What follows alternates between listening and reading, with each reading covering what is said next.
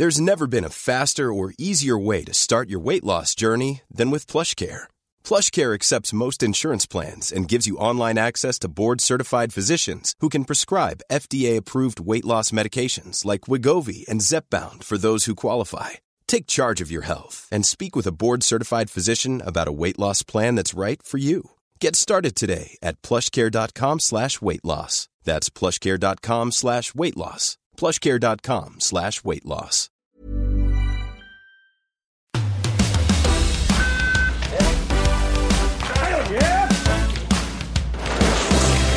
Salut à tous, les Jeux Olympiques, c'est parti pour 15 jours. C'est aussi le retour de l'heure olympique, votre podcast quotidien, un podcast que vous pouvez retrouver sur toutes les bonnes plateformes d'écoute Spotify, Apple Podcasts, Deezer, Castbox et les meilleurs extraits en vidéo sur eurosport.fr. Je suis Adrien Yo et pour cette première journée, les journalistes Maxime Dupuis et Laurent Vergne ainsi que nos consultants Loïs Aber et Ophélie David sont présents. Salut à tous. Salut. Salut. T'as toujours pas sorti de disque, Adrien, avec ton super générique? Non, je sais que, je sais que tu l'aimes ce générique. Tu sais que ça m'avait manqué. Hein.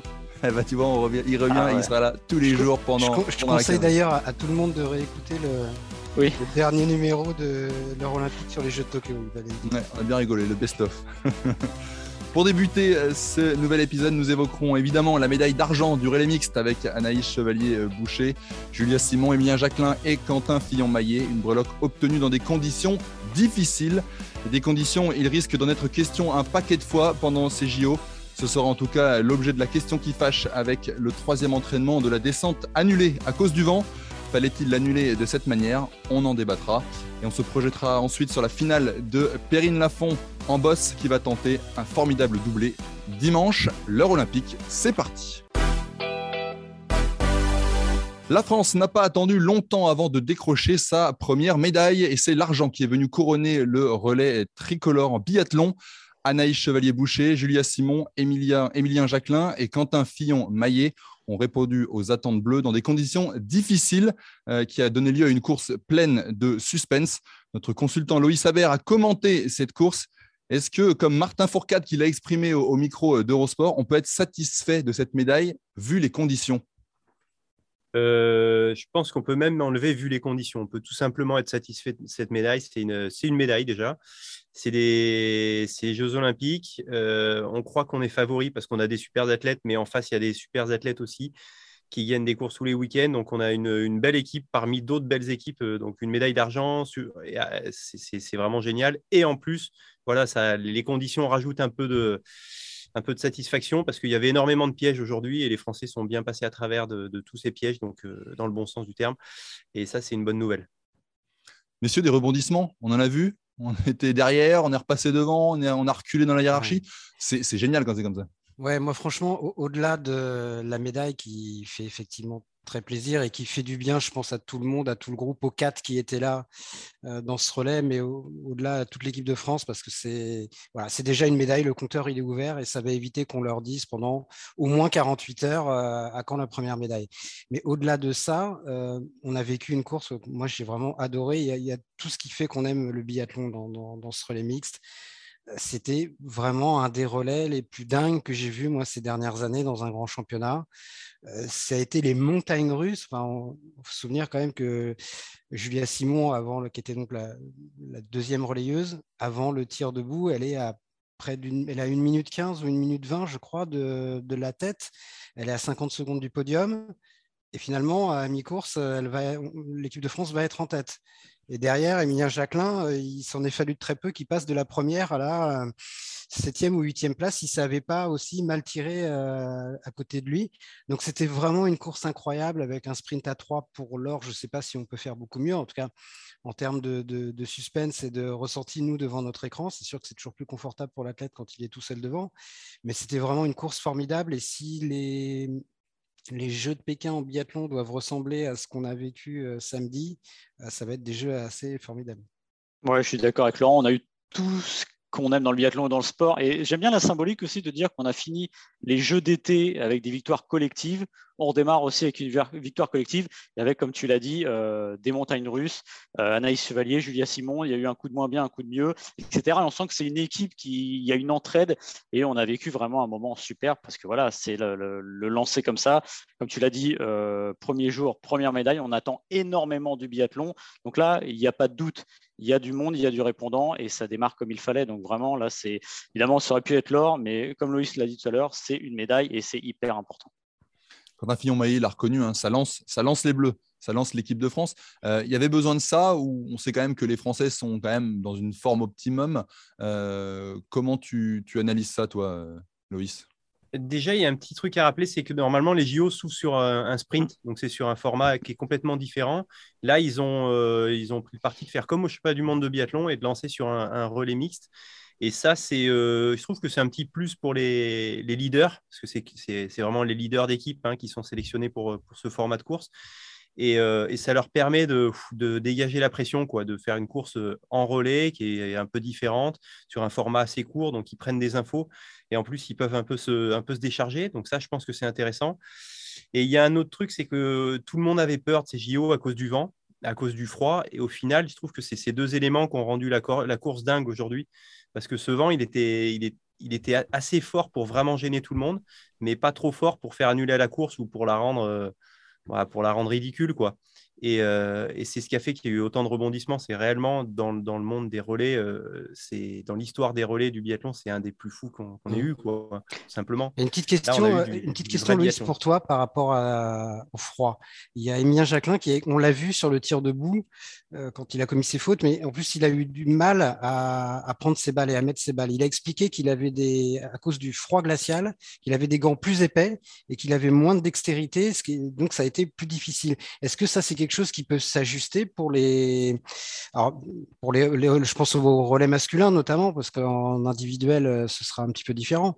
Mais est-ce que c'est quelque chose euh, qu'on peut ajuster pour, pour les prochaines courses? Et j'ai pas eu l'impression que, que tout le monde ait eu les, ce, genre de problème-là. Alors, c'est quoi ces gants? Ils sont vraiment très, très différents de, ceux qu'ils ont d'habitude? Moi, je crois qu'il y a deux facteurs. Il y a le froid, le froid qui engourdit les doigts et qui fait qu'on doit, on doit prendre des, gants plus gros. Mais il y a aussi le fait que c'est la première course, qui a énormément d'attentes. Parce que je l'ai re-regardé euh, trois fois, la course, depuis tout à l'heure. Et à chaque fois que certains athlètes ont des problèmes pour mettre les balles, ça a été assez courant. Emilien un peu plus, mais même quand on regarde derrière, il y a beaucoup d'athlètes qui ont eu ça. Je trouve que c'est du stress. Emilien, on voit vraiment, il se précipite sur sa carabine, il veut aller trop vite il veut aller trop vite. Et pour aller aussi vite, il faut, euh, faut être l'été, les doigts euh, mmh. chauds. Le, En fait, il y a de la graisse qui se met qui est autour de la balle, donc qui vient figer. Dans des bonnes conditions, il y arriverait. Mais là, avec les conditions de froid, eh ben, il a les gants plus épais et du coup, il n'arrive pas à piocher aussi vite. Et, tout de suite, il s'énerve. Je trouve que ça manque un peu de relâchement. Pour moi, c'est surtout ça le facteur. Oui, il y, a des, il y a des gants plus épais, oui, il y a du froid et tout ça, ça, ça les empêche d'aller vite. Mais le vrai facteur, je trouve que c'est quand même qu'il était très tendu derrière sa carabine, qui s'est vite crispé. Euh, dans un moment où on se crisperait pour moi, hein, quand même, il, est au JO, il a, 30 secondes d'avance et il est en train de perdre beaucoup sur son tir debout. Donc il s'en sort pas si mal à la fin. Mais je crois qu'il y a surtout ça, c'est qu'il voyait, il voyait les choses lui échapper, il a voulu se précipiter et derrière, euh, derrière ça marche pas. Et puis il avait l'air bien sur les skis quand même aujourd'hui, parce qu'il était, on sentait qu'il était un peu moins frais euh, au mois de janvier. On sait qu'il a fait une impasse avant les Jeux parce qu'il avait l'air euh, fatigué. Est-ce que tu l'as trouvé rassurant à ce niveau-là? On a l'impression d'avoir retrouvé sur les skis le Jacqueline peut-être d'avant Noël, on va dire, ou tout début janvier? Ouais, complètement. Sur les skis, il est vraiment très fort. On l'a vu hein, sur les deux premiers tours, il est capable de remonter sur n'importe qui, de, combler les trous de 8-10 secondes en, en 1 km 5. Donc euh, là, on l'a vraiment retrouvé. Je pense que ça, ça va lui faire du bien. Après, euh, après, il y a ce passage au tir qui, à mon avis, lui a laissé des traces aussi euh, aujourd'hui. Enfin, mentalement, je ne suis pas sûr qu'il soit pleinement rassuré à l'approche des, individuels de lundi, mardi, où le, tir aura une, part encore plus importante. Mais sur les skis, en tout cas, zéro inquiétude dans le clan français sur les quatre qu'on a vus. Anaïs Chevalier en léger retrait, mais les trois autres sont vraiment au top niveau. Vas-y, Maxime. J'ai une petite question, mais sur ces Norvégiens et Johannes Bö, euh, qui a gagné, qui a terminé le relais norvégien. Comment toi, tu le sens pour ces JO Parce qu'on sent finalement peut-être une montée en puissance au bon moment. La Coupe du Monde s'est terminée pour lui, mais on sent que pour les Jeux, il y a cette montée en puissance qui va et qui pourrait être un adversaire plus que sérieux pour, les Français. Ah bah là, là, il a, je pense qu'il a, il a marqué les esprits aujourd'hui. Hein. Euh, on le voit dans le dernier tour où Quentin part à bloc pour essayer de revenir sur le russe et il sait que Johannes est pas loin derrière. Donc il faut surtout. Le, but, c'est que, Johannes ne puisse pas rentrer. Donc même en travaillant comme un dingue, avec le vent dans le dos sur cette première partie, il se fait combler les, les 9 secondes en pas longtemps. Mmh. Et euh, il faut rappeler quand même que, Johannes Beu, historiquement, des derniers tours en face à face, il en a quasiment jamais gagné en fait. C'est pas un finisseur. C'est un mec qui va très vite en ski sur tous les tours, mais qui a du mal sur des, face à face, qui a du mal à, décrocher les gens parce qu'en fait, il va vite de partout. Et là, aujourd'hui, avec une piste aussi dure que celle-là, parce qu'on résume souvent les pistes au, dénivelé, et je pense que ça, c'est une belle erreur. C'est plus il y a de dénivelé, plus c'est dur. En fait, parfois, dans des, conditions de neige très lentes comme on a là, moins il y a de dénivelé, plus c'est dur. Parce qu'en fait, il faut travailler partout, même dans les descentes. Et là, il se retrouve à devoir patiner en permanence sur une neige qui est vraiment, euh, qui est vraiment dur. Il faut pousser les skis. Euh, si, on écoute, on coupe les micros, on écoute, on entend la neige qui crisse.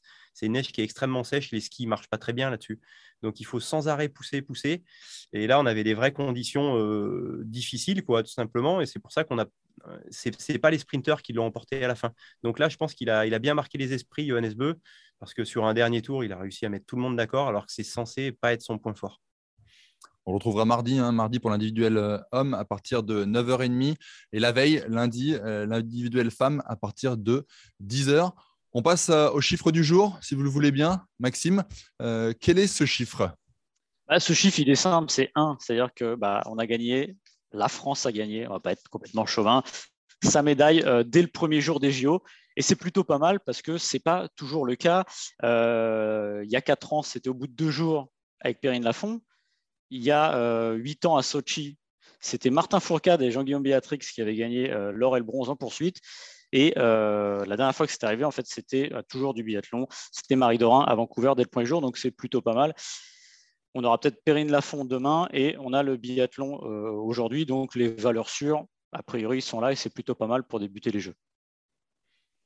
Et un, pour rebondir sur cette première médaille qui vient du biathlon, ce qui est ce qui n'est pas une énorme surprise hein, quand on regardait le, programme de samedi, c'était même espéré. Euh, Louis, ce serait, je demandais de te mouiller un petit peu, des mhm. jeux, des jeux réussis. Chic Martin, Fourcade euh, sur Eurosport a, a dit 4 à 6 médailles, 4 à 7 médailles.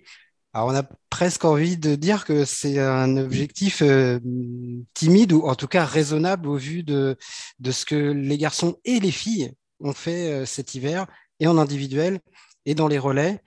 Euh, le, on va dire le seuil minimal de jeu euh, réussi pour le biathlon tricolore, ce serait quoi pour toi? Je pense que euh, moi, le seuil minimal, je le vois là, entre 4 et 6 médailles. Ça voudrait dire que c'est des jeux réussis, mais le, seuil entre la déception et la réussite, il est, il est assez fin, en fait, quand même. Hein. Je ça pense dépendra des titres aussi, peut-être. Ça dépendra des titres. Ça dépendra des occasions qu'on a. Hein. Si on fait quatrième tout le long et qu'on finit avec deux médailles, je pense qu'on aura vraiment les boules. Euh, donc ça dépendra des occasions qu'on a, mais, mais, réellement, on a une équipe qui est capable de faire des médailles sur toutes les courses. Mm. Et parfois plusieurs médailles. Quand on voit le niveau, euh, bah, les... encore pas si longtemps, il y, a, il y, a, une quinzaine de jours de ça, les filles ont fait première, deuxième sur une, Coupe du Monde en Terre Selva, sur un individuel. C'est le format qui arrive lundi. Des triplés français sur les, les 3-4 dernières années, on en a eu. Donc, euh, donc oui, en fait, il, il faut rappeler qu'il il va y avoir 11 courses en biathlon. C'est énorme. Et euh, les meilleurs garçons ou les meilleures filles vont participer à six courses chacun. Donc il y a cinq courses hommes, cinq courses femmes et une course mixte qui a eu lieu aujourd'hui. Donc c'est une chance quand même pour. Euh, il y, a peu d'autres sports qui fonctionnent comme ça. Parce que les, les, athlètes font les courses et il n'y a pas de spécialistes, il y a, ou quasiment pas de spécialistes. Il y en a qui sont un peu plus à l'aise dans un format, mais ça se ressemble vraiment physiologiquement, ça se ressemble énormément. C'est pas, euh, c'est pas un 400 mètres et un 100 mètres, quoi. C'est pas pareil. Donc, euh, donc, il y a vraiment des chances de médaille sur toutes les courses. Euh, je vais mouiller en disant qu'ils peuvent, ils peuvent faire huit médailles, c'est pas impossible. Hein. C'est pas impossible. Une médaille sur chaque relais et des médailles en individuel, c'est pas impossible du tout. Et la grande, force, la grande force de cette équipe de France, euh, je ne sais pas si tu es d'accord, mais c'est qu'elle ne repose pas sur euh, un ou deux grands leaders. Il n'y a plus de Martin Fourcade. Mais en revanche, euh, voilà, chez, les filles, elles sont quatre à avoir fait au moins deux podiums cet hiver, ce qui est énorme quand même. Elles en ont fait entre deux et quatre, je crois. Et chez les garçons, euh, voilà, Fillon Maillet et Jacqueline ont quand même énormément de victoires et de podiums. Simon Détieux qui avait fait aussi un podium en tout début d'année. Donc c'est cette, densité, cette homogénéité là qui, qui peut rendre optimiste, non? Ouais, des points de vue euh, rassurants, on en a plein. Comme ça, il y a quand même trois garçons qui ont porté le dossard jaune donc euh, en France, il y a trois garçons qui ont été leaders du classement général. Euh, Simon Détieux en premier, ensuite Émilien, ensuite euh, Quentin Fillon-Maillet. Non, Quentin, puis Émilien, puis re-Quentin. Mm. Donc, donc c'est signe quand même de, force. Derrière, Fabien Claude qui, qui est régulièrement entre 4 et, 10. Antonin Guigona qui est le premier remplaçant, qui a de grandes chances de ne pas courir, malheureusement pour lui. Il fait quatrième à, la dernière Mastart d'Anterselva. Donc, euh, on a une équipe qui est vraiment, vraiment solide, ouais, c'est sûr, et, ça fait plaisir. C'est toujours un, honneur, une, enfin une force en tout cas de, voir qu'une équipe ne repose pas sur un athlète, et c'est ce qui fait leur force dans tous les relais aussi, parce que ça fait partie des rares équipes. comme ça, il y a la Norvège, et c'est à peu près tout France-Norvège qui ont quatre relayeurs de très très haut niveau. Donc, a priori, on a des chances de t'avoir plusieurs fois dans l'émission pour parler médailles. Normalement. Vous allez me revoir, hein, désolé. Hein. Avec plaisir. On ne demande que ça. On va passer désormais à la question qui fâche. La question qui fâche concerne le ski alpin et plus particulièrement la descente. Le troisième entraînement a été annulé samedi à cause du vent après le passage de seulement trois skieurs et pas des moindres, euh, Mayer, Innerhofer et euh, Kilde. Mais cette annulation a fait jaser, c'est le moins qu'on puisse dire. Jans Rud a, même déclaré sur Eurosport, il a parlé d'une décision dictatoriale de la part de Marcus Wagner, le boss du circuit masculin. Est-ce qu'on aurait pu ou est-ce qu'il aurait, même est-ce qu'il aurait fallu agir ah. autrement? Euh, Est-ce qu'il aurait fallu faire autrement? Bah, Sans doute, mais est-ce que c'était prévisible? C'est compliqué. En fait, déjà, il y a plusieurs choses. Faire autrement, c'est peut-être remonter très, très, très, très loin et pas seulement au dernier jour. C'est-à-dire qu'à partir du moment où le choix les Jeux Olympiques s'est porté euh, sur Pékin, euh, bah forcément sur une piste qui n'est pas naturellement dévolue au ski, parce qu'il faut le rappeler que cette piste n'est pas euh, enneigée. Il fait très froid. Aujourd'hui, il faisait moins 28 degrés en ressenti, des rafales de vent à plus de 60 km/h. Donc, c'est des conditions quand même qui sont très, très, très limites, en effet. Et oui, à partir du moment où on allait dans ce coin-là, il y avait cette chance-là. On va ajouter aussi quelque chose qui est pas du ressort, là, pour le coup, euh, ni du CIO, ni des organisateurs, c'est la situation euh, sanitaire. C'est-à-dire qu'il n'y a pas pu avoir d'épreuve de préparation à un moment donné. Il aurait peut-être pu avoir une Coupe du Monde, quelque chose, mais il n'y a pas eu ça puisque bah, euh, le monde s'est un peu arrêté de tourner depuis, depuis deux ans. Donc, résultat, les skieurs sont arrivés sur une piste qu'ils ne connaissent pas, mais vraiment pas du tout. Il n'y a pas de repère, puisqu'on l'a dit, c'est pas une piste naturelle. Donc c'est sûr que ce matin, on peut comprendre la, grande majorité du cercle blanc qui s'est retrouvé à se dire, bah, nous, on ne peut pas s'entraîner et cette piste-là, on ne la connaît pas. Alors, on sait qu'ils ont pu aller la voir lentement, c'est-à-dire regarder euh, les, les, dévers et tout, tout, quoi elle est faite. Mais évidemment, ça ne remplace pas euh, le reste. Maintenant, le, boss de la FIS, euh, Valner, je vais lire ce qu'il a dit. Il s'est défendu ainsi en disant une minute avant qu'on lance le dossard numéro 1, les rafales ont commencé. C'était imprévisible et hors de contrôle. S'il y avait une chute, etc., bah, la sécurité d'abord c'est difficile de lui donner tort là-dessus, en effet. Mais c'est vrai qu'il y a un souci et on peut s'attendre peut-être demain. Alors peut-être qu'on va pouvoir dire qu'il y aura un avantage euh, à ceux qui se sont entraînés. Mais j'ai l'impression que la descente olympique, parfois, ça peut s'apparenter parfois à une petite loterie. Il y a peut-être des chances qu'on ait quelque chose de très particulier justement dimanche parce qu'il y aura encore ces conditions sûrement venteuses, euh, ce froid-là qu'il faudra aussi, euh, entre guillemets, apprivoiser et ce ne sera pas le, plus simple. Donc ça va être vraiment une course c'est même pas ouvert, ça va être euh, indécis au possible, à mon avis. J'ai l'impression que c'est presque le fait qu'il y ait trois coureurs et seulement trois coureurs qui aient eu la chance de passer qui a provoqué ce, ce courroux. Finalement, ça avait été annulé et que tout le monde avait été sur le même pied d'égalité, il n'y aurait pas eu tout ce pataquès. C'est ce qu'ils sont plusieurs à avoir dit. Ils ont dit si l'entraînement avait été annulé dès le matin, il n'y aurait eu aucun problème, personne n'aurait râlé. Là, au-delà du fait de ne pas avoir pu euh, reconnaître une dernière fois la piste, c'est le fait qu'il y ait trois coureurs, dont quand même le grand favori de la descente, Kill 2, qui lui a pu faire cette dernière reconnaissance, alors que d'autres non. Donc ça crée forcément une inéquité. Après, est-ce que ils auraient pu euh, attendre un peu s'il y avait eu vraiment les premières rafales de vent euh, avant le départ du, premier dossard? Je ne sais pas, c'est difficile à dire, mais euh, c'est sûr que ça, pose quand même un petit problème. Maintenant, ça aurait pu repousser je sais que David Chastan en a parlé, a dit bah, la veille, ça va être repoussé d'une heure le départ. C'est ce qu'on comprend pas bien. C'est pourquoi les prévisions météo sont quand même a priori relativement précises. Et s'il y a vraiment du vent très très fort qui, dont on sait qu'il va arriver, peut-être qu'on aurait pu, encore une fois, je n'ai pas tous les détails et tous les éléments, mais peut-être qu'on aurait pu décaler d'une demi-heure, d'une heure et décider à ce moment-là ou de faire partir tout le monde ou d'annuler purement et simplement. Là, ça, ça fait quand même un petit cafouillage. C'est un peu ça qui est bizarre, en effet, dans la déclat de Wallner. Il dit euh, c'est arrivé une minute avant, c'était imprévisible comme tu dis, Laurent, j'imagine qu'il y a quand même des, capteurs et des satellites et tout ce qu'on veut météorologique qui sont assez précis et qui avaient peut-être la marge euh, pour reculer au moins de, quelques minutes, voire d'une heure ou deux. Je ne sais pas exactement, mais c'est vrai que c'est bizarre et c'est vrai qu'il n'y en a que trois. Et en plus, ces trois-là qui passent, bah, ça crée une forme d'inéquité euh, sur cette descente. Tu, euh, qu'est-ce que tu en penses, toi, Louis? Tu comprends la frustration des, skieurs? Je la comprends carrément et je trouve, euh, là, c'est un peu polémique ce que je vais dire, mais réellement, la fille, il, collectionne des trucs comme ça. Cette année, il y a eu l'accident de. il y a eu. Euh, enfin, déjà, si on reprend, c'est à la, dernière descente, là, il y a une dizaine de jours, où ils ont ouvert un entraînement spécialement pour un athlète, mm. un Autrichien, qui, qui revenait du Covid, donc qui avait normalement pas le droit de faire les entraînements et donc pas le droit de faire la descente. Ils lui ont ouvert un, créneau d'entraînement juste pour lui, pour qu'il ait le droit. Parce qu'en fait, on n'a pas le droit de courir si on n'a pas fait les entraînements. Donc lui, il est parti, il a, fait 3 mètres et hop, il a fait demi-tour, il est rentré, mais au moins il a été autorisé à courir. Il a gagné le lendemain. Après, il y a... Ouais, Crickmayer, exactement. Merci. À Kitzbühel, euh, il y a l'histoire des, fondeurs en début de saison où euh, les Norvégiens, il y a un bras de fer avec les Norvégiens, ils n'arrivent pas à les avoir au départ parce qu'il fait soi-disant trop froid. Après, ils ont un problème de chronométrage. Ils mettent les athlètes au départ et le chrono ne marche pas, donc ils les renvoient dans les box. Puis après, ils lancent la course, mais certains n'étaient pas revenus des box. Euh, il y a aussi à Zagreb Victor Mufajandé qui s'est cassé la cheville. Hein, Exactement, voilà. Donc en fait, la FIS, il collectionne des choses comme ça. Et euh, aujourd'hui, ils ont, ils ont fait un mauvais choix. Il n'y en aurait qu'un. Je dirais, bah, c'est le hasard. Ouais, c'est l'effet de course, c'est un sport extérieur. À un moment, quand même, euh, ça arrive jamais en biathlon, en fait. C'est l'IBU, je pense, qui est beaucoup plus carré là-dessus. Et la FIS, des fois, c'est un peu. C'est un peu le Far West quand même, et, ils collectionnent quand même les, les, mauvais choix, et, et, les athlètes sont rarement contents en fait à la fin.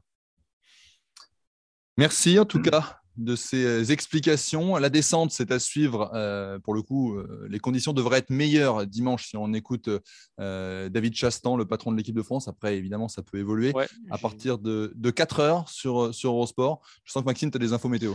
Non, non, mais j'ai lu que ce serait potentiellement pas terrible non plus. Donc, Après, je ne travaille pas à Météo France, mais j'ai l'impression qu'à la piste non plus. Donc, ça va très bien. Et, voilà. Et si vous voulez découvrir la piste, euh, de la descente The Rock. N'hésitez pas à aller sur eurosport.fr. On a la descente en caméra embarquée. C'est assez impressionnant visuellement et même euh, au niveau sonore. Donc, à voir avant la descente. Une très belle piste, en tout cas, louée par tout le monde. Hein. Tout le monde est ravi de la piste, de son exposition en plein soleil permanente et de la qualité de la neige. Dimanche, c'est le grand jour pour Perrine Lafont. La Française est en lice pour tenter de décrocher euh, une nouvelle médaille d'or, la deuxième en deux Olympiades. Euh, une médaille qui a malheureusement échappé à Ben Cavé samedi, le skieur de Châtel au pied du podium. Sacha Théocaris, lui, termine 11e pour ses premiers jeux. Perrine Lafont est lancée pour obtenir une deuxième breloque, je le disais, deuxième des qualifications. Euh, Pépette va-t-elle le faire? Et surtout, qu'est-ce qui pourrait l'en empêcher? Pour en parler, on a Ophélie David, notre consultante, Qu'est-ce que tu en penses, Ophélie? Demain, on, va avoir une nouvelle médaille d'or ou pas? Bah, Écoute, oui, en tout cas, on l'espère tous. tous les feux sont plutôt euh, au vert hein, pour Perrine. Il n'y a pas de souci là-dessus. Donc, euh, en tout cas, elle a toutes ses chances. Donc, évidemment, on peut en rêver, on peut l'accompagner, on peut vibrer avec elle. Elle, euh, elle a le talent, ça on le savait, mais elle a aussi l'expérience sur cette Olympiade et, et une détermination qu'il n'a pas quittée. Du coup, ouais, on peut vraiment espérer qu'elle nous ramène l'or et qu'elle rentre un petit peu plus dans l'histoire. Et puis, qu'est-ce qui peut l'en empêcher? Bon, elle a des belles adversaires, mais cette adversité, je pense, la sert à elle aussi, hein, parce que ça, ça l'a obligée aussi à, progresser, à se remettre en question, etc.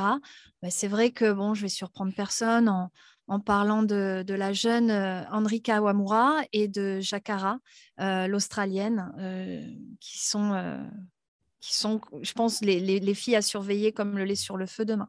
Jakara qui a fait le meilleur temps, bah, le meilleur temps, la meilleure note en tout cas des, qualifications. La japonaise cinquième, mais c'est ces deux filles-là dont il faudra se, méfier. Oui, je pense. Alors, Jakara est connu pour, Jakara Anthony est connu pour avoir une technique solide, des coefficients de saut élevés. Euh, par contre, euh, à la qualif, elle nous a vraiment surpris en signant le meilleur chrono également, alors que ce n'est pas forcément son point fort.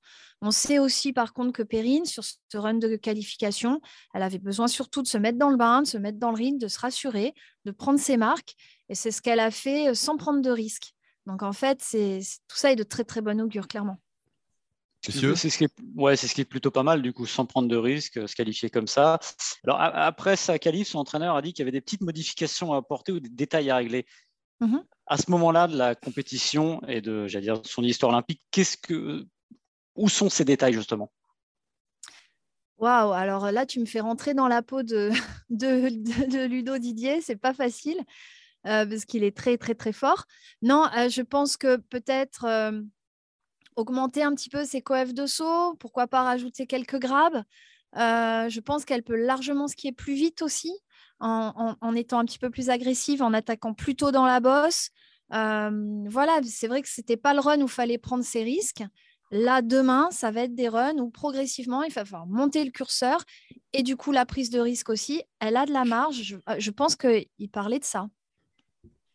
Laurent, qu'est-ce que tu euh, imagines comme euh, finale demain euh, Perrine, elle a l'habitude de. Enfin, la pression, c'est pas ça qui va la, qui va la faire peur. La, piste, tout le monde loue la qualité de la piste. Le vent, peut-être, qui peut la, perturber? Oui, c'est marrant ce que disait Ophélie sur le fait que la concurrence qui est vraiment très importante, et elle l'a dit d'ailleurs, Perrine Lafont a dit j'ai plus de marge. Elle a dit je n'ai plus de marge par mmh. rapport aux, aux meilleures filles derrière moi. C'est-à-dire qu'avant, tout dépendait vraiment d'elle. Si elle faisait le run qu'il fallait, les sauts qu'il fallait. Si elle ne commettait pas d'erreur, elle, savait en gros qu'elle allait gagner. C'est presque encore vrai aujourd'hui, c'est-à-dire si elle est vraiment à son tout, tout, tout meilleur niveau, elle sera ou médaille d'or ou tout près de la médaille d'or, mais elle l'a dit, j'ai moins de marge. Mais je pense aussi que c'est plutôt pas mal pour elle parce que bah, elle est très jeune, elle a tout gagné, elle a été championne olympique, elle a été championne du monde, elle a gagné la Coupe du Monde, donc elle a un palmarès déjà complet et peut-être qu'il lui fallait euh, être titillée comme ça un petit peu pour, euh, bah, pour rester en éveil. Et c'est peut-être, alors on le saura demain, hein, mais c'est peut-être ce qui pouvait lui arriver de mieux pour vraiment être au top sur, sur ces jeux. Et c'est vrai qu'elles sont quatre à avoir gagné cette année en, Coupe du Monde. Elles étaient, je crois, six à être sur le, sur le, à monter sur le podium. Donc c'est peut-être un petit peu plus resserré que chez les garçons avec la finale de, de samedi, mais ça reste quand même assez ouvert mais elle a, vraiment, oui, elle a toutes les cartes en main pour, on va dire, un minima être sur le podium et il ne faudra pas lui tomber dessus si jamais elle est médaille d'argent médaille de bronze. Ça restera mmh. une très très belle performance. Euh, ce serait encore une médaille olympique. Et Perrine Lafont, on a l'impression qu'elle gagne tout tout le temps, mais non, elle ne gagne pas toutes les courses. Mais elle a mmh. gagné dans tous les grands rendez-vous ces dernières années pratiquement. Donc c'est ça qui, avec un œil un peu extérieur, peut être trompeur et donner l'impression qu'elle est absolument imbattable. si elle est encore une fois sur le podium, euh, ce, sera, euh, ce sera une très très belle réussite. Et évidemment, si elle a une deuxième médaille d'or, bah là, elle rentrera carrément dans l'histoire et des boss et du sport français, parce que c'est très très rare de conserver euh, un titre olympique, notamment au jeu d'hiver. C'est arrivé que trois fois, je crois, dans mmh. l'histoire. Mmh. Tu as absolument raison. Et de toute manière, l'esprit de compétition, c'est ça aussi, c'est avoir de beaux adversaires. C'est eux qui nous, qui nous aident à nous sublimer, à être meilleurs. Et, et, et je crois que il faut être joueur et quand tu n'as pas de, de, joueur à tes côtés, euh, bah oui, tu as vite fait de t'étouffer. Et là, euh, et là tu as raison, tous les ingrédients sont là pour qu'on vive une super, super belle finale. Évidemment, on est à fond derrière Perrine, on rêve le mieux pour elle, le meilleur pour elle, mais, mais ouais, tu as raison. il ne faut pas croire que c'est si facile. À chaque fois, c'est un exploit et même ceux qui, qui renouvellent leur exploit, mmh. c'est jamais très simple. Merci de l'avoir vraiment souligné à suivre dimanche à partir de 12h30 sur Eurosport. On sera fidèle au rendez-vous. L'heure olympique, c'est fini pour aujourd'hui. N'hésitez pas à nous noter, à nous laisser un commentaire sur les différentes plateformes d'écoute. Abonnez-vous aussi, comme ça vous recevrez les nouveaux épisodes tous les jours directement sur votre smartphone en fin de journée. On se retrouve demain avec, euh, on l'espère, deux nouvelles médailles tricolores. Salut à tous et à demain. Salut. Salut. Salut.